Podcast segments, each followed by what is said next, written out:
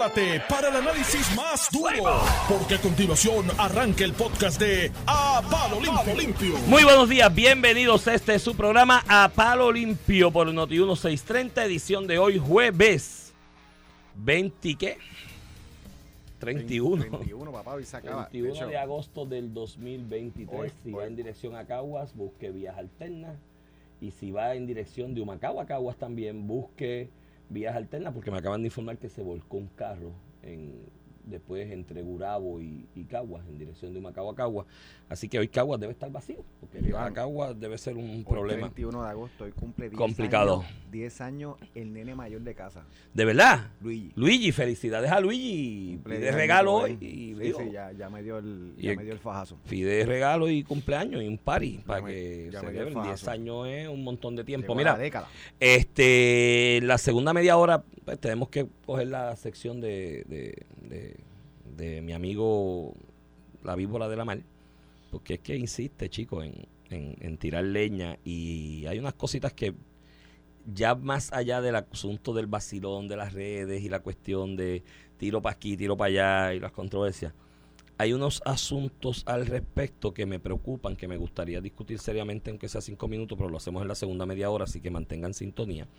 Eh, porque quiero hablar de esto que pasó en el Tribunal de Caguas Antier, que ha tenido secuelas en la discusión pública durante todo el día de ayer y mañana, y también de la entrevista de Tatito esta mañana aquí, que fue más que reveladora, y me hacen reafirmarme en mi expresión que llevo aquí realizando hace dos años, de que Tatito es el último atisbo de resistencia que le queda al PPD en, en- en- este país.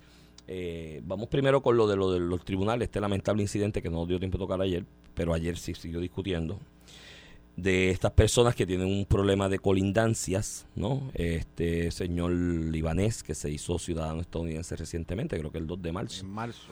pasado, eh, conviviendo o casado, no sé. Oye, Me imagino que tiene- casado, porque... Tienen para ser- 34 años, pero la apariencia física. Bueno, hay, gente que ha vivido, edad. hay gente que ha vivido con mayor intensidad que otros. Eh, pues casado con una puertorriqueña, asumo que casado con esta, porque para tener la ciudadanía hay un asunto del matrimonio y demás. Eh, que pues estaban en el tribunal por una colindancia de vecinos que parece que viene viéndose por bastante tiempo en el tribunal. Había unas órdenes de protección, hubo unas órdenes de protección, mejor dicho, eh, en, el, en, el, en, el, interín. Y se le imputó a la esposa de él haber violado la orden de protección y lo citan a una vista que de ordinario se ve en la sala de investigaciones, no es incluso ni en la misma sala de, de muchas veces, ¿no? De, del- de donde se está originando el asunto civil, eh, por para que demuestre causa por la que no se le debe encontrar incurso en desacato por violar la orden de protección, que el remedio. Y usualmente una orden de protección es no te comuniques, no te No te comuniques, no intervengas, no cruces entre la- dos partes sí. pasa mucho en el contexto familiar, ¿verdad? Pero también pasa en el contexto civil. Este, Sí, en casos de colindancia pasa, porque pues, estás al lado, entonces hay unas restricciones de lo que tú puedes hacer o no hacer para mantener la paz y la, y la, y la, y la cordialidad mientras se ve el caso civil entre las partes. La consecuencia de violar una orden de protección es el desacato civil que puede conllevar el arresto. eh, eh, de alguna manera, entonces ahí pasa la parte penal y cuánto tiempo se te condena por el desacato y demás, eso hay que evidenciarlo y demás. Aparentemente se la citaron, se le detiene allí mismo eh, por, por la imputación de que violó la orden de protección, por lo tanto eh, fue encontrado incurso en desacato en el área criminal, porque la consecuencia es criminal, es la sanción penal que dice el código. ella, ella la dejan detenida. La dejan detenida. Y él sale, eh, se desespera, pierde la cordura, me imagino, la esposa arrestada y hace lo que no se debe hacer, que es coger un arma y darle tiros a las dos personas. para lo cual no tenía licencia. O sea, andaba Sí, sí, era un arma ilegal y le da, dos- le da tiros a, y esto pues cogió revuelo. Esto no es la primera vez que pasa en tribunales, en tribunales esto ha pasado, yo recuerdo en Carolina, en la marginal que está al frente de la escalinata que da para el área norte del tribunal, que es por donde entra casi todo el mundo, una vez mataron unas personas que eran testigos, aparentemente en un caso criminal. En el tribunal de Bayamón, en las inmediaciones del frente, también pasó, la cara que da para la número 2 ha pasado. No es nuevo en tribunales que ocurre este tipo de situación, no es culpa de la rama judicial, estos son problemas sociológicos y problemas psicológicos de personas. Y pues cobró, mayor notoriedad esto porque casualmente estaban prácticamente todos los medios del país cubriendo los televisivos con cámara y demás una noticia de una in- a, eh, erradicación de cargos a unas personas de un asesinato que había sido eh, llamativo y coge revuelo. Entonces se ha creado toda una diatriba en la discusión pública respecto a esto a culpar la rama judicial. Ayer el presidente, el juez administrador de la rama judicial, Cifrido Steider, una persona muy ecuánime, muy, pues fue mi profesor de investigación jurídica, de hecho, eh, tuvo que hacer un media tour para explicar más o menos. Y yo quiero tocar dos tópicos con esto, Ramón, rapidito, y llamar la atención de la ciudadanía para que lo tengan en cuenta. Suave con, porque no es con este caso nada más, ocurre con otros de criminal. Hace poco una, una joven que lamentablemente se vio condenada a una silla de ruedas por un accidente de un conductor en, en estado de embriaguez pues se empezó a dilucidar públicamente que qué lento el tribunal para condenar. Finalmente era sentenciarlo, era la, la, lectura de sentencia y, y, el encarcelamiento, y qué lento el tribunal para eso. Con esto también, que ay, que tanto tiempo que llevaban y eso no lo resolvían los tribunales. Señores, suave con eso. Las controversias en los tribunales, al igual que en los casos criminales, las partes involucradas, en el caso criminal el imputado, en los casos civiles ambas partes, como fue este lamentable incidente de Caguas, tienen unos derechos, de hecho de orden constitucional, eh, que se le tienen que proteger en el proceso y en el proceder. Y las determinaciones tienen que estar fundamentadas en prueba y evidencia. En la, cuando estamos hablando de colindancias, que se está hablando de la privación de quizás un pedazo de tu propiedad, de tu bien propietario, esa determinación se tiene que hacer fundamentada en un debido proceso de ley. El debido proceso de ley incluye que a mí se me dé la oportunidad de descubrir evidencia o elementos evidenciarios que me lleven a mí a demostrar que yo tengo razón, que ese pedazo de tierra que es mi propiedad es mío y no es el otro, por poner el ejemplo de la tierra. Y la otra parte tiene también el derecho que reivindica que es suya de buscar los métodos probatorios. Esos métodos evidenciarios y en estas controversias de colindancias más aún conllevan muchas veces pericia, conllevan trabajo pericial. Agrimensores, ingenieros, agrimensores que tienen que llegar al área, medir, tirar unos planos y demás. Eso cuesta dinero, coge tiempo, tienen que siempre, si los dos peritos, si una parte tiene perito y la otra también y tienen diferencias, hay que dilucidar cuáles son esas diferencias. Y todo eso conlleva un proceso evidenciario que no es rápido, porque no depende solamente del juez y esto lo quiero dejar claro, porque es que es fácil caerle arriba a la rama judicial y caerle arriba a los jueces. Y yo trabajo en esto, yo soy un obrero de los tribunales, pues yo litigo todos los días.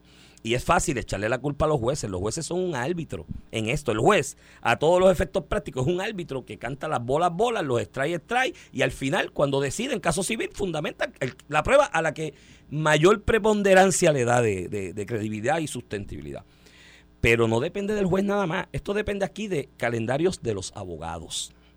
Y muchas veces cuando uno se, se dedica a litigar de verdad, porque es fácil desde los breaches criticar y gente que nunca pisa un tribunal, aunque sean abogados, criticar la rama judicial, es bien difícil conciliar calendario. Y si hay dos o tres abogados, cuando hay cuatro abogados, tú que litigas mucho también, cuando hay cuatro o cinco abogados, un caso es un, por no decir el gas, es un lío conciliar calendarios para algo, para una actividad que se tenga que hacer en el caso. Hay que conciliar muchas veces calendarios de los peritos en este tipo de casos de No tan solo los calendarios peritos, Ramón, el dinero de los peritos. Muchas veces se dice, pues vamos a contratar un perito y después resulta que los costos, por las razones que sea, son exorbitantes y el propio cliente de cualquiera de las dos partes le dice al abogado, espérate, dame un break, pide una prórroga, pide 30, 60 días, 90, lo que reúno los chavitos, porque hay que darle por lo menos la mitad adelante al perito, ah, y sin contar si se tiene que sentar en el tribunal a testificar.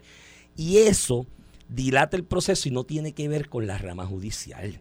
Es muy poco lo que puede hacer la rama judicial y el juez administrador bendito que tuvo que irse en mediatura ayer, que puede hacer en esas circunstancias. Así que suave con caerle arriba a la rama judicial en esto. Y, tocar varios extremos, varios extremos. Primero, de que la rama judicial este, no ve los casos con la celeridad que cualquier persona quisiera. Eso es verdad. Y no es culpa de los jueces. Tenemos, de hecho, tenemos un montón de vacantes de jueces. Tenemos jueces sobrecargados, tenemos escasos recursos, este, los calendarios, las salas. literalmente el tribunal podría ser más eh, efectivo o eficiente en la tramitación de casos. Eso lo digo yo, que algunas veces digo casos, yo digo, yo tengo casos que se radicaron hasta en el 2005, que dos o tres abogados fallecieron y todavía se siguen litigando. Este, y, eso, y eso pasa. este, y sí, es, algo que debemos enfocar. Pero de momento creamos una histeria de todo. Los otros días un hospital radicó quiebra y hay una emergencia de hospitales. Aquí se habló del colapso de, del de colapso la salud. de salud. Cuando aquí hay hospital en cada habrá, esquina. habrá otro hospital que lo compre. absorbe. Todos los días cierran oficinas de abogados, de médicos, de ingenieros, pequeños y medianos comerciantes, comerciantes grandes, industrias. Todos los días radican quiebra. Y pues el mercado tiene que, que ajustar eso y es lo que está ocurriendo en el caso del hospital. Pues ahora la gran tragedia es cómo, cómo no podemos evitar este asesinato que ocurrió, que es lamentable, que es un delito, que esta persona tiene que pagar, que es súper triste para la familia de esas dos personas que perdieron la vida. Pues claro, pero ¿cómo tú evitas que una persona le pegue un tiro frente... Bueno, escuchaba yo hasta un sondeo, veía yo hasta un sondeo, Iván, de que si lo- la rama judicial necesita más seguridad. Y la gente diciendo que sí. Los tribunales yo, son los lugares vaya- más seguros Vaya a cualquier tribunal, eso hay policías y, y aguaciles por todos lados. Este, de hecho, en el cuartel de la policía, Dios no lo quiera, un caso hipotético, una persona quiere matar a otra que entre, se para allá al frente y aquello no puede estar más lleno de policía porque es el Pero, cuartel Ramón, general de la policía. Ramón, han y disparado a cuarteles, le han disparado a cuarteles. Y los matan frente a la policía. Son tipos de delitos que para, para policía son imposibles de prevenir. En este caso, para los aguaciles, la seguridad, este, son imposibles. Que hay que trabajar con una cuestión de salud mental, de educación. Esos son otros otros asuntos que no, no, no, no se le debe recaer la culpa ni a la policía ni a la administración eh, de la justicia.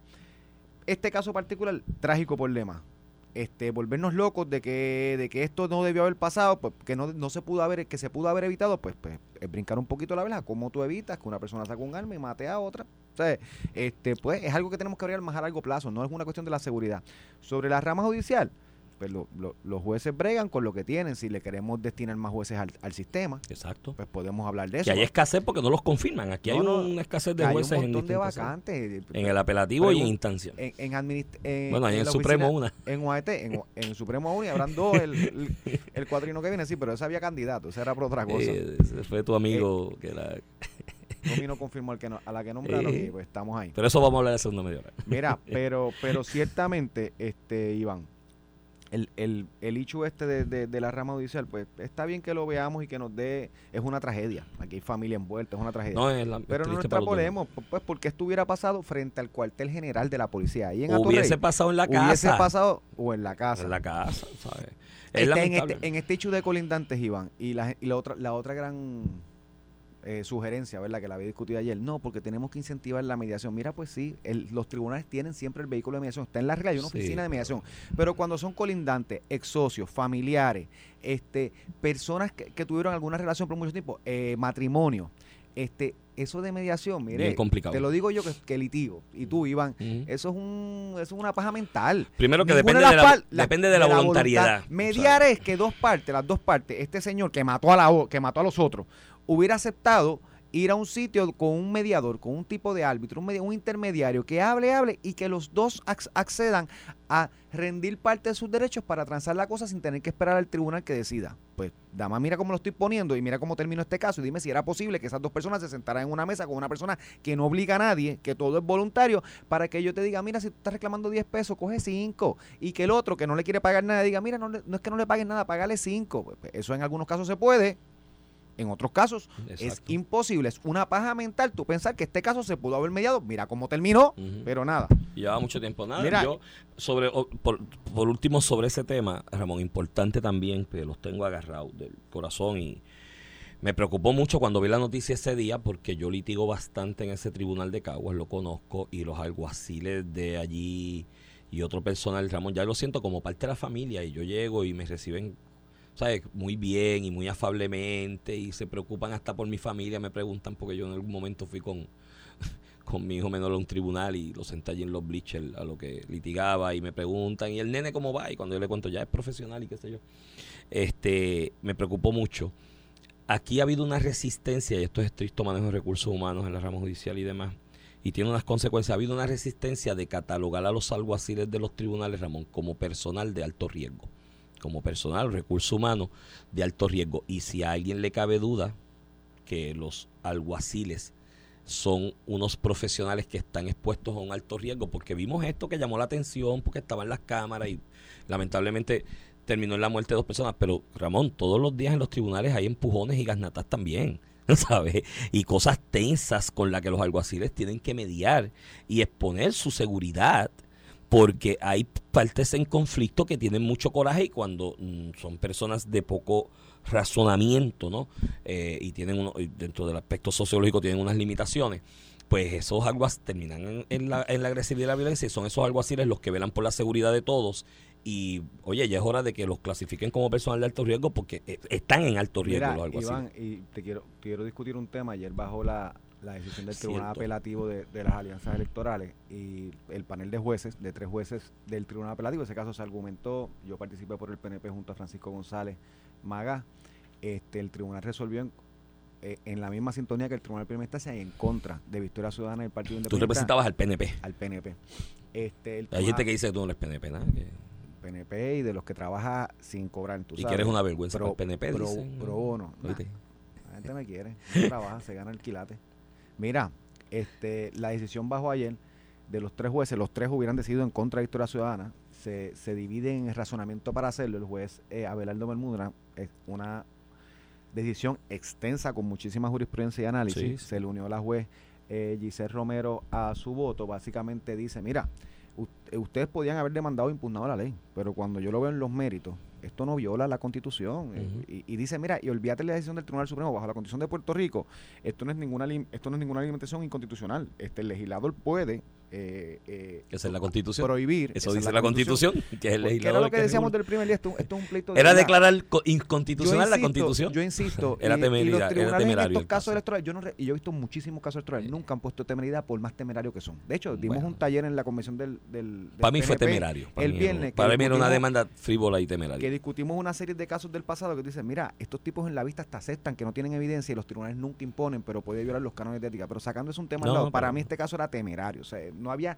no había un fundamento legal que tú dijeras, mira, puede ser que ellos tengan la razón. Pues el tribunal lo vio en los méritos y dice, mira, esto no viola nada, este, este, eh, tú puedes hacer este cambio, pero tienes que ir a la legislatura, no al tribunal, ¿verdad? Es una cuestión de, separación de poderes.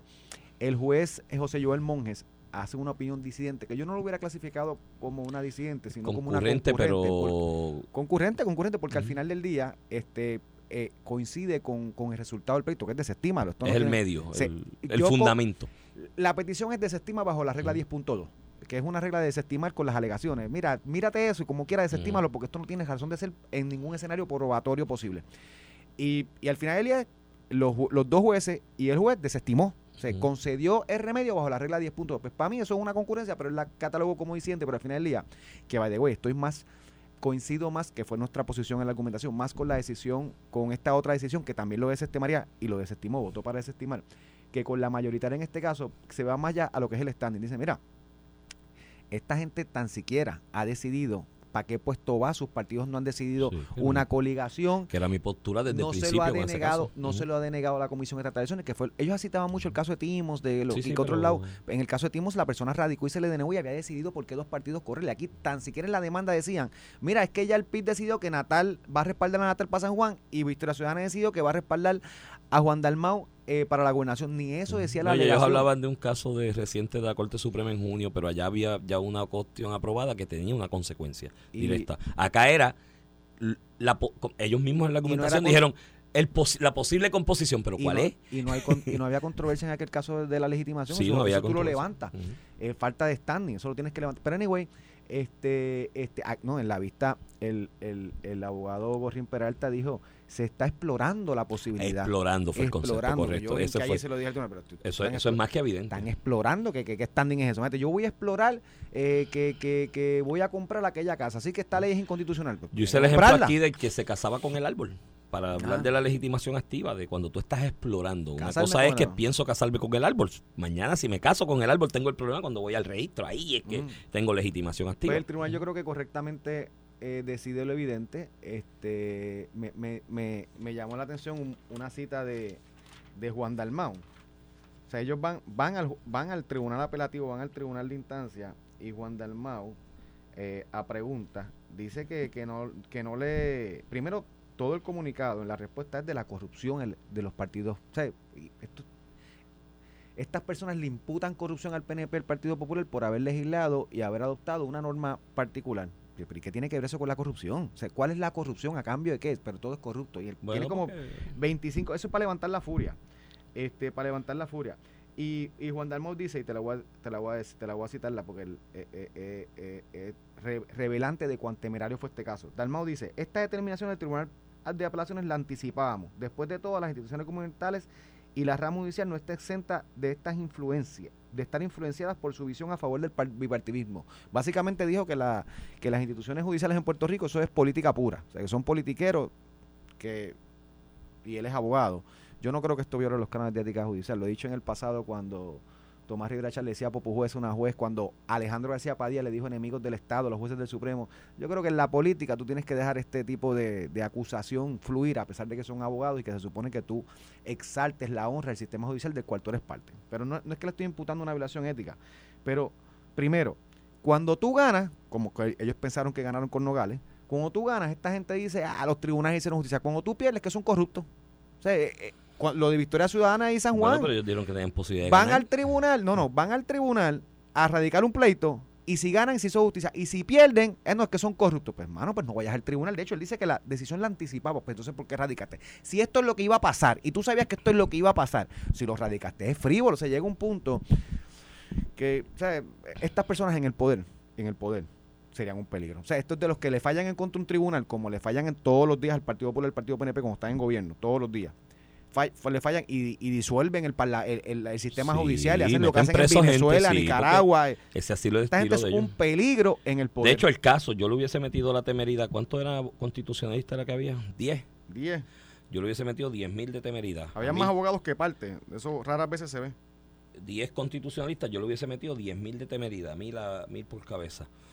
Este, porque ciertamente era temerario el caso, pero mira, desde el primer momento, Ramón, ese caso fue un stone publicitario de parte de la gente de Victoria Ciudadana y del PIB para buscarse un espacio en la opinión pública para decir que el bipartidismo nos quiere arropar, los partidos, los rojos y los azules no quieren que haya nuevas fuerzas y nuevas. Era un O sea, las víctimas, Por eso le se metió la temeridad, porque tú, no, tú no puedes usar los tribunales para, Para llevar casos frívolos, para buscar eh, eh, primeras planas, para buscar que se Bueno. victimizarte en la opinión pública cuando no tienes ningún fundamento Rafael en Bernabe derecho. los otros días está diciendo que iba a tumbar el establishment. Iba a tumbar todo lo que está, lo iba a tumbar. Eso fue ayer, o antier, o antes de ayer. Bueno, porque él es socialista, marxista, bien, leninista. pero por eso en el poder esta gente son un, un gran peligro para los que Pero queremos es un que sistema de ley y orden lo- democrático de verdad. Yo lo entiendo. donde cada cual se puede expresar. Y el problema con esto es cuando dentro del Partido Popular o dentro del Partido Nuevo Progresista hay gente,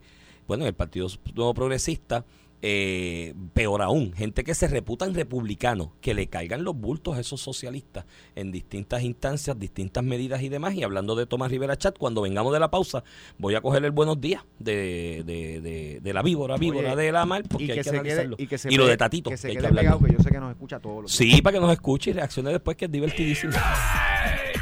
Estás escuchando el podcast de A Palo Limpio de Noti1630. De regreso aquí a Palo Limpio por Noti 1630, edición de hoy, jueves 31 de agosto del 2023.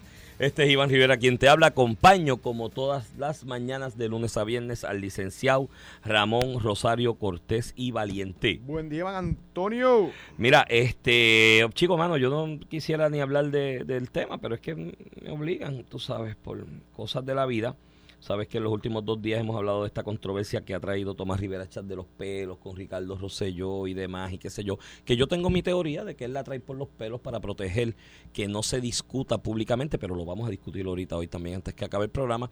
El asunto por resolver dentro del PPD, que es la permanencia o no de su socio putativo en la secretaría del Partido Popular Democrático. Y creo que esa es la intención que tiene detrás de eso. Pero obviamente Yo en no sé la intención, yo creo que él tiene, él tiene algo No, yo- personal con no. Ricardo Rosselló y eso. No, yo creo que hay un, en mi teoría su socio putativo está en ascuas, porque eso no se ha resuelto. Y si escuchan las expresiones de Tatito esta mañana aquí, con Normando, ese asunto de la secretaría, eh, hay que resolverlo. Y obviamente, pues. Tatito le metió duro al Y, Dorado. obvia- y obviamente siendo su socio putativo, eso es, es riesgo para su bolsillo y para su economía personal y por eso es que quiere distraer. Pero bueno, yo, y esta mañana volvió Tomás Rivera Chata, atacó esta emisora, porque atacó esta emisora, atacó a Ramón Rosario, me atacó a mí, me atacó a Normando Valentín, que somos talentos. ¿Y porque tú hiciste de hablar en esta eso, Iván? Porque a mí no me quita el sueño. Ah, no, pero es que no puedo dejar pasar la oportunidad porque, tú sabes, si no, muchachos, me meten las cabras al correr cualquier eh, más cabichuelas que haya por ahí. El asunto de esto es, primero, las ciencias cognitivas y el- los estudios psiquiátricos hasta el momento no han demostrado ni evidenciado que la brutalidad se pegue como se pegan los virus patógenos por contacto directo o intercambio de fluidos por persona, pero parece que en el caso de Tomás Rivera Chat, déjame contextualizar y te dejo para que tú hablas tu, opinión. Eh, sacó un tuit hoy con un sondeo de Noti1 donde eh, lo cogió hoy por la mañana. Parece que por la noche hicieron hicieron hicieron sus quehaceres, otros que están haciéndolo en otras encuestas. Pero anyway, en otro Ujú. sondeo, que el 90% no votaría por Ricardo Rosselló. Ayer estaba 70 y pico por ciento votándolo por, Rica- por Ricardo Rosselló. Este, y dijo como que, pues mira, hasta el Tolentino, agárrate Tolentino. Tolentino falleció, by the way. sí, está bien, pero es una frase que se usa aquí. Este, que hasta Tolentino Se llevó su- agarró, se llevó, anyway. Sí, pero es una frase que se usa aquí Sí. y eso no le voy a atribuir mala. Este, este, y básicamente dice con un videíto de que está todo el mundo callado ahora, porque Sí, la gente pues no, como él, como él no votaría a Ricardo Rosselló. Pero mira, y contextualizar, este, Puerto Rico Pundit, la, la única encuesta en que ha revelado con Ricardo Rosselló, Puerto Rico Pundit, que by the way, no solamente ha hecho encuestas por muchísimos años para personas del PNP, la persona que la hace era asesor de Jennifer González. Este, había hecho una encuesta hace como tres o cuatro semanas donde preguntó para comisionados residentes por quién votarían y de los de- en una primera del PNP y 43% dijeron que votarían por Ricardo Rosselló. El segundo que le sigue es William Villafañe, que tú puedes identificar a William Villafañe con Ricardo Rosselló, Sí, porque sí. es secretario de la gobernación, una, una relación brutal tienen los dos. De hecho, William Villafañe votó por él para delegado, igual que otros senadores. Sí, sí, y su como campaña Gregorio por. Matías, igual que otros que lo querían como delegado y votaron por él como delegado. El que segundo que le llega fue William Villafañe con 20%. O sea que Ricardo Rosselló en esta encuesta, no sondeo, en encuesta, sacó más del doble. Pero si vamos al otro sondeo, el de, el de jugando pelotadura, 62% dicen que votarían para comisión residente. Si vamos a hablar de sondeo, el, el, el, el otro, el otro sondeo que se publicó le dio a Ricardo Rosselló 62%. 62 por, 68% versus 32% que fue el de IBC en abril de este año en el 2023. Así que también Bueno, es contextualizado, contextualizado y mira, eso. Y si Ricardo Rosselló en verdad cogería una pela hasta en la primaria Porque él se preocupa. PNP, ¿Por qué tanto miedo? Mira, Porque no, si pero- quiere venir que venga y si Jennifer está al otro, no yo- puede ser primaria así para uno y para otro no. Yo he aprendido en esto de Ricardo no, sondeo, yo, he pero los aprendido, demás sí. yo he aprendido en estos sondeos digitales o por medios de si no hay comunicación. miedo, porque tanto ¿por qué mencionarlo. decir, El asunto es que yo he aprendido en esto de sondeos digitales y de medios y demás que cuando hay una tendencia de 8 o 9 horas que te pone 60-40, 70-30 un resultado y misteriosamente de la noche a la mañana cambia a números así tan absurdos como 90-10 y demás, algo pasó y hay unos bosques, pero bueno, eso es y otro mira, tema. vamos a poner que son Pero verdad. vamos- Pues entonces pues no tengamos miedo Por de eso, que si pero- Jennifer reta a Pedro, que, que Ricardo se Pero, tire. pero él, él, él, ¿Cuál es la él- histeria? Él pone ahí un meme de un zipper en la boca a ti, un zipper en la boca mía. Mira, mira, Rivera Chata, a mí nadie me calla, mi hermano. Yo respondo a mi conciencia porque con quien único aparte... de- Tele 11 hizo uno, conviene al PNP, regreso Ricardo Rosselló, 56% Sí, sí, de las personas dijo que consistente. sí. Y era Es que me- consistente. me, siguen llegando todas las Y encuestas es, que él no publicó, y, es pero yo las publico. y es consistente con lo que se reflejó ayer durante el día aquí en ese sondeo de Noti1, pero a mí el zipper en la boca no, porque yo duermo con mi conciencia y digo las cosas que creo, porque tengo tres hijos inteligentes que me cuestionan lo que yo digo aquí, si yo digo cosas que no constan a mi conciencia, como yo las defiendo y las planteo ante ellos. Y hasta el día de hoy, mis tres hijos, indistintamente en qué parte del mundo se encuentren cada uno, hablan conmigo todos los días por lo menos cinco minutos, a diferencia de otras personas que sus hijos no le hablan hace más de ocho o nueve meses. Así que en ese aspecto, yo tranquilo con mi conciencia y nadie me calla la boca y voy a decir lo siguiente. Número uno, Tomás Rivera Chat ha sido una figura que durante los últimos 13, 14 años ha estado o como presidente del Senado o como portavoz del PNP en el Senado. ¿Alguien recuerda una aportación de envergadura de Tomás Rivera Chat para el país que haya cambiado el país de verdad? Que de verdad haya dicho, mira, esta, esta es una gran aportación que ha hecho esta persona desde, la ruedo, desde el ruedo político al Las país. tiene, Iván, La tiene, realidad es que tiene. Ninguna de impacto, ninguna de impacto, porque nadie recuerda. En el 2009, trabajando yo haciendo unas Iván, cositas, con- las tiene ayudando, y sale electo ayudando- que, la gente vote por él si quiere y no, ayudando, ayudando a, ayudando. Sí, pero no me interrumpa, porque yo no tengo que mantener eh, paños fríos con él. O sea, yo, yo duermo No, y como ni- en mi casa. Yo, y- yo le puedo zumbar yo, feliz. yo como y duermo, yo como y duermo en mi casa y, y- y que aguante presión yo- si se mete conmigo. El nunca- asunto, yo nunca de él. el asunto, el asunto de esto es, no, pero él a mí me ha faltado el respeto en esta vaina de las boberías de lo que he escrito, falta el respeto que a otros de los que le apuntan al oído, yo les he mencionado hasta sus parientes por, por ese tipo de falta de respeto y yo no se las voy a aguantar.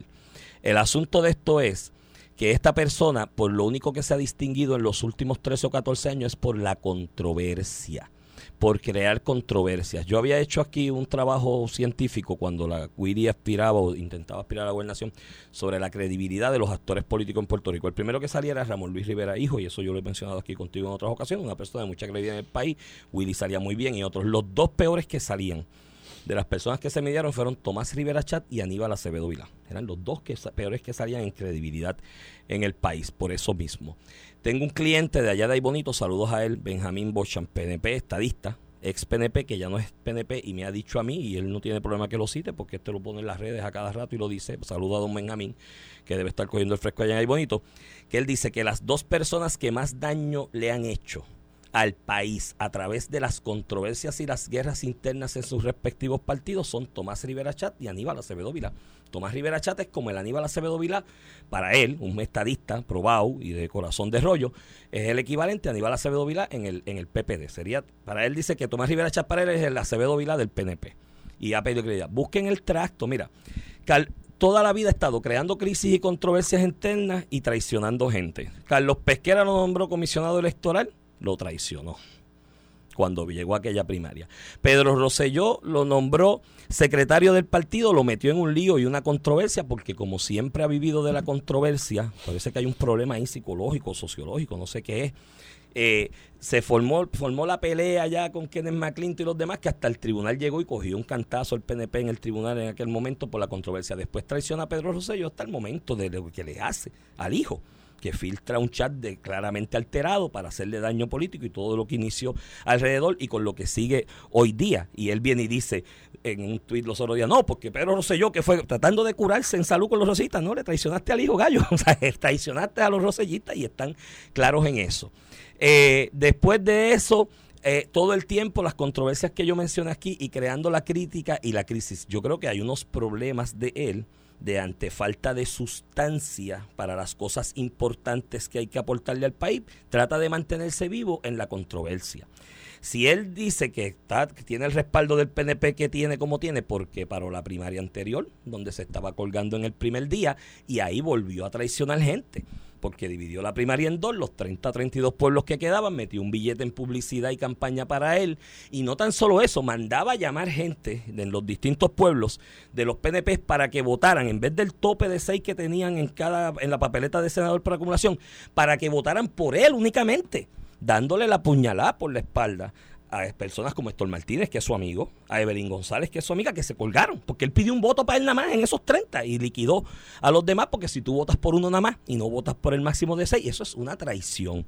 Y la puñalada de, al PNP, eso no fue una puñalada solamente a Ricardo Rosselló, fue al PNP. Por poco se lleva el PNP enredado en todo eso. La puñalada a Wanda Vázquez, que le dice, mira, te llevé el caso al tribunal para que tú seas gobernadora, pero es para que renuncies, para que nombres a Jennifer.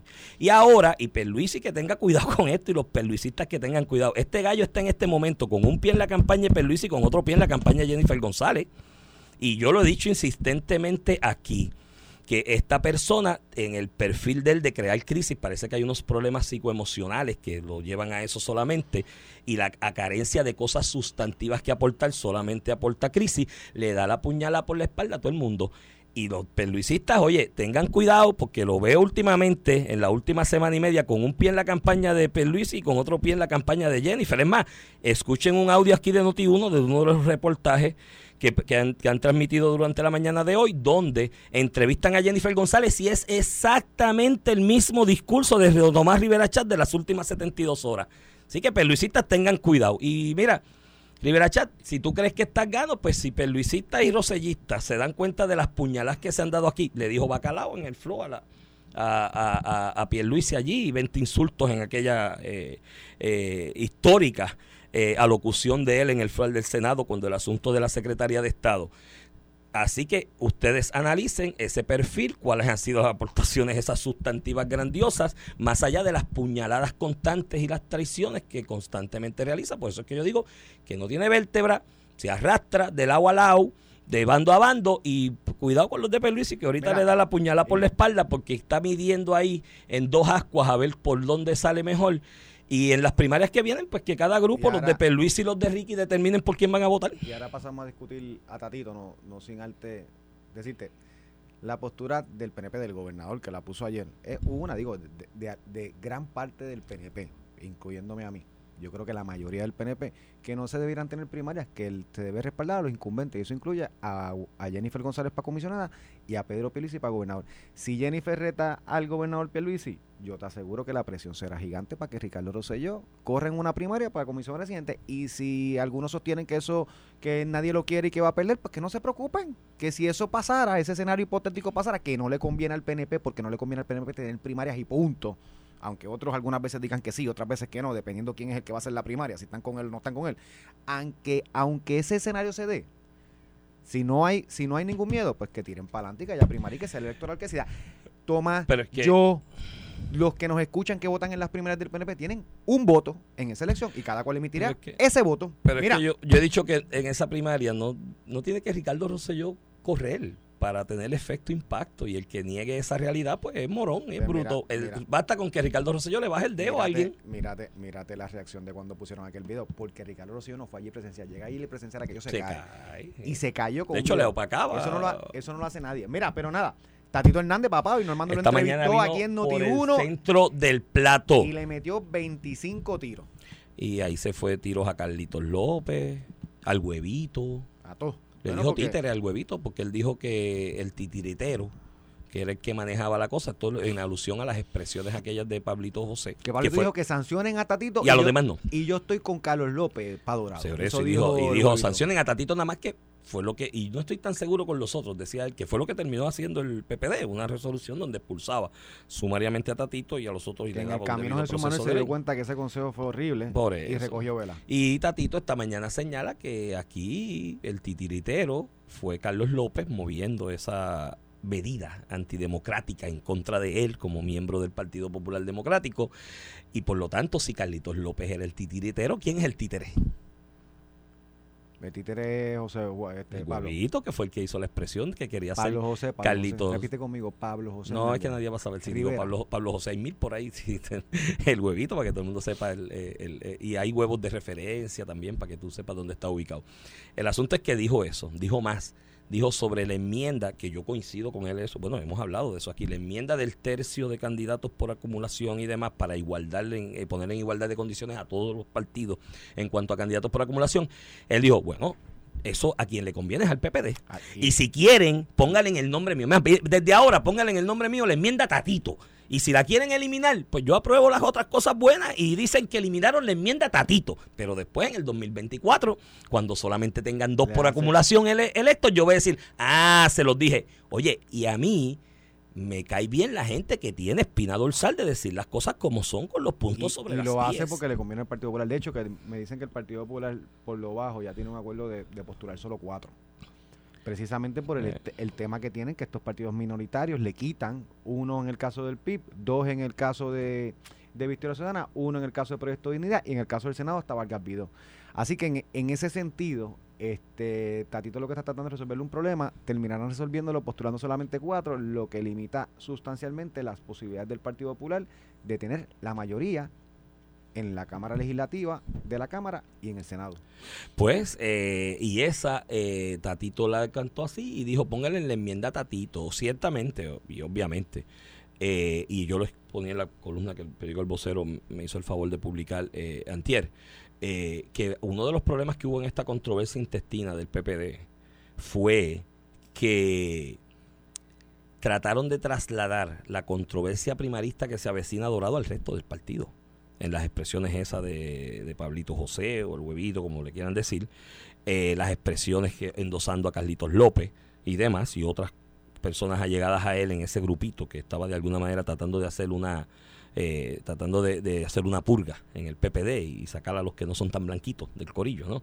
Eh, estaban trasladando esa controversia de la primaria de Dorado al resto del país. Primaria que no está tan decidida como algunos piensan. Hay gente que dice que eso Carlitos López la pela va a ser porque él gana allí como le dé la gana. Yo estoy notando en Dorado algo que noté similar previo a la primaria aquella de Toa Baja, cuando en el 2016, entre Aníbal Vega Borges y Betito Márquez, que es el alcalde, actual, que todo el mundo decía, ay bendito, pero ¿por qué Betito pierde su tiempo en eso? Si va a coger la pena. de esa primaria. de hecho, esos resultados llegaron primero. Y tú te acuerdas que Vega Borges estaba con Ricky y Betito estaba con Pierluisi. Y cuando esos resultados bajaron, este, ahí fue que empezó la preocupación en el bando eh, de Ricardo Rosselló en esa primaria que terminaron ganando por 2%. Era un municipio que ellos entendían que, que, tenían ganos. Y hay gente pensando en Dorado igual. Y yo estoy notando signos iguales o parecidos a lo que noté en aquella de Toda Baja, que iba por allí, me iba algunos sabaditos a jugar dominito por allí, por la por la Boulevard y demás, hablaba con los parroquianos y me decían, no, no, es que ya, eh, me decían en aquella ocasión, y yo no le daba mucho valor, ¿no? Decían, Iván, va a ganar Betito, y yo no, no hay forma que gane si Vega Borges gana aquí con 70%, todavía votan todos los PNP populares también. Y dicen, no hay forma porque ya los propios empleados municipales de Toa Baja no querían a Vega Borges, se habían cansado de él por alguna razón, no, quizás él desgaste el tiempo, tanto tiempo de jefe. Le, pasa a algunos alcaldes, no a todos. La controversia. Lo que pasa es que en Dorado me están manifestando populares bona fide de esa municipalidad que pasa algo similar, que hay un desgaste de la figura de Carlitos y un malestar que hasta ya se está reflejando en los empleados municipales, hasta el punto que tuvo que llevar a Aníbal José Torres, creo que es administrador municipal o, vicealcalde, no sé cuál es el nombre que le ponen finalmente, para, para todos los efectos prácticos, el segundo al mando. para hacer el trabajo político porque yo sí tiene a su haber una gran cualidad. Yo sí es un gran conciliador, ¿no? Yo recuerdo para allá, para el 2018 aproximadamente, si mal no recuerdo, cuando la 2017-2018 por ahí en esa época, eh, eh, que el PPD estaba sin presidente prácticamente tras la salida de David Bernier y demás, y se hablaba de quién va a presidir, cuando tenía gente que obviamente le interesaba correr como candidato a la gobernación y pues no era lo más saludable que uno de los que le interesaba correr para candidato a la gobernación cogiera la presidencia rápido. Yo creo que yo fui el primero en Puerto Rico públicamente que dije, mira, ahí está Aníbal José Torres yo creo que yo soy una persona conciliadora, él no le interesa correr para gobernador y puede dirigir el partido de manera conciliadora de cara a la primaria que viene y hacer un proceso de transición en, la misma. Y creo que en ese aspecto, pues Carlitos López reclutó a Yossi quizás para conciliarle los mismos populares al interior del municipio porque me dicen que la cosa no está tan clara y tan definida como dicen y que ya hay mucho malestar y que la gente dice que ya es hora de que haya un cambio en Dorado y creo que fue un gran error trasladar esa disputa a nivel municipal de Dorado del Partido Popular al resto de él. Tatito esta mañana lo dijo claro, le dijo titiritero y por de títere al otro. Así que con eso nos despedimos, nos escuchamos mañana. con eso terminamos el programa más pegado que existe. Papi María, estamos bien pegados. que nos da rating. Y todo lo que nos da rating. Y por favor, mencionen mañana otra vez para que nos dé rating. Las encuestas de verdad, las científicas, salimos consistentemente en los primeros dos lugares. Eso es así. De la mañana compitiendo con FM. De, de 60 mil a 100 mil personas todos los días nos escuchan y te digo que estos últimos tres días, cuatro días, eh, ese rating subió exponencialmente. Así que agradecidos a todos los que nos ayudan. y mis seguidores en las redes también. También sube, sube. Gracias a todos los que nos ayudan, queriendo o sin querer. Esto fue el podcast de a, Palo Limpio de Noti1630. Dale play a tu podcast favorito a través de Apple Podcasts, Spotify, Google Podcasts, Stitcher y notiuno.com.